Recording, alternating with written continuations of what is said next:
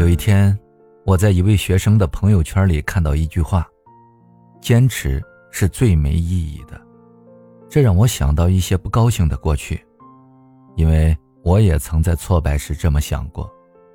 于是我私信问他怎么了，他抱怨说：“因为考研失败，我都坚持一年了，怎么才考这么点分？”他的目标是一所艺术院校，文化课过线分并不算高。只要足够努力，不会过不去。我在心里打了个问号。我怀疑一个坚持一年、每天学习英语的同学，怎么可能只考了三十多分？我多年的教学经验告诉我，这件事儿应该有猫腻。于是我去问了他身边的同学，果然，他的同学说，他才不坚持呢，三天打鱼两天晒网，考试前还跑出去旅游了。用你的话来说。只是看起来很努力。我不知道怎么再去安慰那位同学，于是我写了一句话给他：“时间是公平的。”我想起另一个同学，他心情好的时候背两个单词，心情不好的时候就躺一天。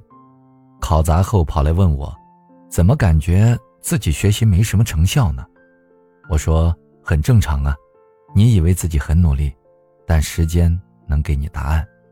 你感觉自己很坚持，但实际上，并没有做到，到头来，只是自己感动了自己。时间是坦诚的，也是公平的，一年如一日的做一件事确实很难，但这才是坚持的意义。我有一个朋友，许多年前在法国学电影，在那里认识了他的女友，两个人形影不离。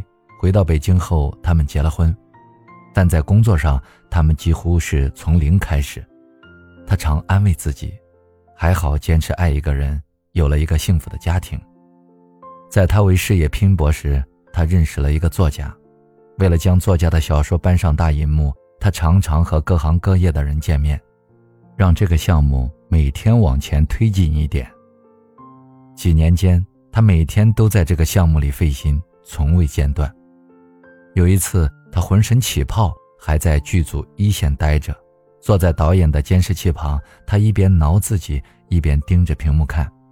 我问他怎么了，他撸起袖子，露出一片片红色的斑。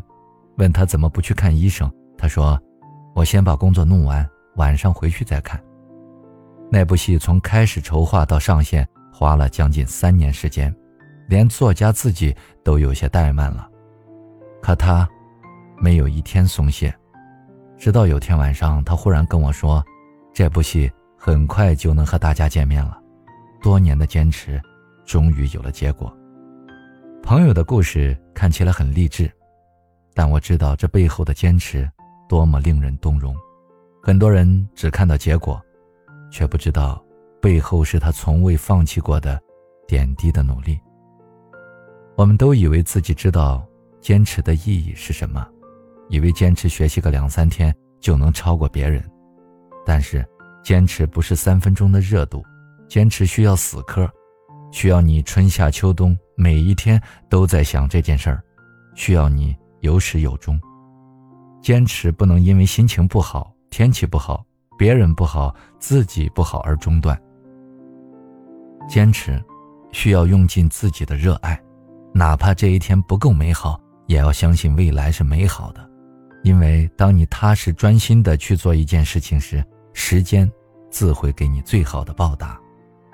就像有句话所说：“坚持爱一个人，他可能会成为你的新娘；坚持做一件事，这件事可能会让你光芒万丈。”时间是公平的，就如坚持一样。愿你的坚持终将美好。